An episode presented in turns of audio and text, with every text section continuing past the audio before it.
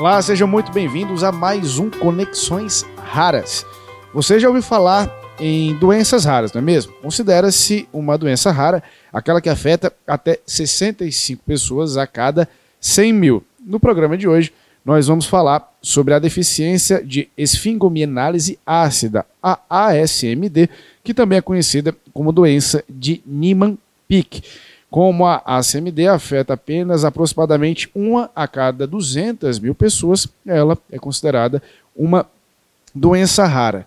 É, nós convidamos algumas pessoas para participar desse nosso programa, que a gente lembra que é uma realização da Associação Brasileira de Doenças Genéticas, a ACDG. E nós damos boas-vindas também e agradecemos aos nossos convidados e a você especialmente que está assistindo.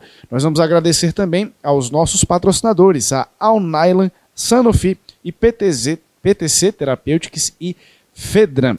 Bom, para seguir falando sobre a SMD, é, quanto mais informações a gente sabe que mais pessoas ajuda, que melhor é, e é por isso que eu estou aqui recebendo a doutora Erlane Marques, que é uma das fundadoras da CDG. Doutora, é, o que, que é essa doença de a ASMD ou doença de Niemann-Pick? Bom, é uma doença metabólica, é uma doença e você tem uma alteração no gene que na maioria das vezes vem um do pai e um da mãe e a pessoa pensa aquela que recebeu dois. Muitas vezes por consanguinidade que é aquela coisa dos parentes se casarem entre si, primo com prima, sobrinho, tio, aquela coisa que é muito comum no Nordeste. Então, essa começa com a parte genética alterada e o gene dá uma proteína e essa proteína alterada não vai fazer a mesma função que faria se a pessoa normal. Aí vem os sintomas. E quais são esses sintomas? Os sintomas, geralmente, o que a família observa é a barriga crescendo e umas partezinhas ficando duro, principalmente se for uma criança, quando a mãe for dar um banho, por exemplo, aí pega na barriga, opa, tem uma coisa aqui que não tinha antes. Mas o que a gente vê é o fígado e o baço aumentando de tamanho, mais o fígado do que o baço. Isso é o que a gente vê. A criança pode ter uma anemia, ficar um pouquinho molinho, mas na maioria das vezes não. Vai passando como se não tivesse muita coisa. Mas quando vai para o hospital e a gente faz avaliação, a gente vê que aquelas alteradas, elas estão também no pulmão. Então, de forma silenciosa, essa pessoa pode ter mais dificuldade de se livrar de uma gripe mais facilidade para se tornar uma pneumonia do que as pessoas normais. Então, é, já temos pacientes que têm, inclusive, insuficiência respiratória. Mas a maioria dos pacientes que a gente vê realmente é o aumento do fígado e do baço. Então, é, é bom que os, os pais responsáveis, por exemplo, que é, notem a, a, esses sintomas, que notem essas condições, já procurem um auxílio médico. Não é o diagnóstico, ele é complexo de se chegar a esse, a esse diagnóstico? Na verdade, o diagnóstico é mais quando você é especialista. Então, é, você pode ver um fígado e um baço aumentado, não saber o que é. Dentro da medicina tem muitas causas, mas eu acho que o médico hoje ele tem que começar a investigar as causas. É mais comum, mas em tratamento. Pode ser raro, mas você imagina, se você for botar uma causa rara lá na última para você investigar, quanto tempo você levou para tratar? Tinha visto há muito tempo atrás. E, novamente, doença, a gente reconhece cedo, coloca tratamento cedo, são mais efetivas. Ou seja, eu consigo tratar melhor. Por quê? Quando o meu organismo já tiver no fim da doença, eu quero botar um remédio e que tudo volte atrás, é remédio. Né? Então, o diagnóstico posse é essencial. Então, não consciente.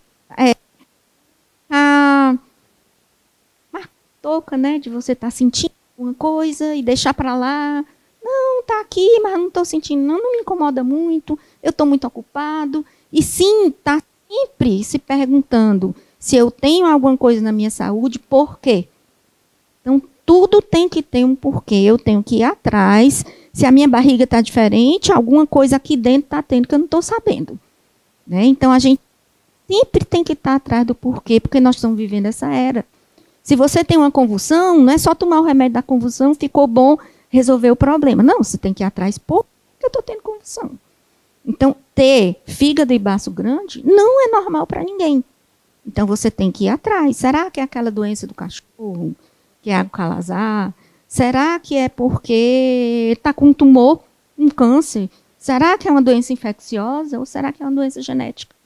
Então, tem que ir atrás para poder ter o tratamento e recuperar a sua saúde. E fazendo esse tratamento para a doença de Niemann-Pick, é possível ter uma boa qualidade de vida? Sim, mas é aquela coisa, se você já vai fazer o tratamento para a doença de Niemann-Pick, quando você já tem a cirrose no fígado, aí só vai transplante. Então, o que a gente quer é evitar esse momento. Então, diagnóstico precoce, tratamento mais efetivo. Se eu for deixar a doença andar anos de doença na vida de uma pessoa para começar a fazer um tratamento, eu não espero que desapareça tudo. Alguma coisa já esse tratamento não vai mais resolver. E acho que como toda doença, com toda condição, principalmente da, dessas condições raras, é importante uma rede de apoio, né? É importante que as pessoas é, estejam aí ao redor dessa pessoa ajudando, que é um papel, por exemplo, dessa, esse apoio que a, a CDG faz, né?